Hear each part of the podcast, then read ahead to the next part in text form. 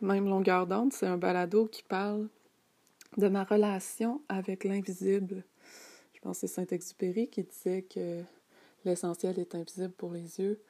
Puis pour moi, le monde invisible transforme ma vie visible par moi puis par les autres, les personnes avec qui je suis en relation.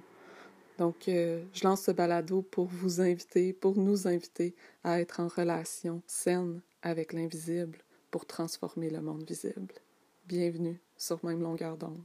À tout de suite.